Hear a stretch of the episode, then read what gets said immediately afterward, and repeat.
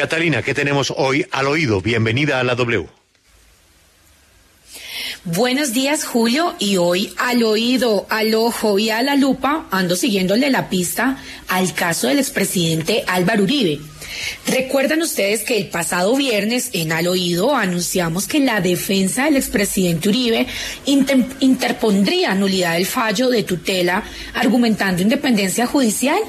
Bien, pues el primer dato que tenemos hoy acá en Al Oído es que la defensa del expresidente Uribe presentará entre hoy o mañana este recurso de nulidad del fallo, pues argumentando, entre otros, una violación de los principios de imparcialidad del juez.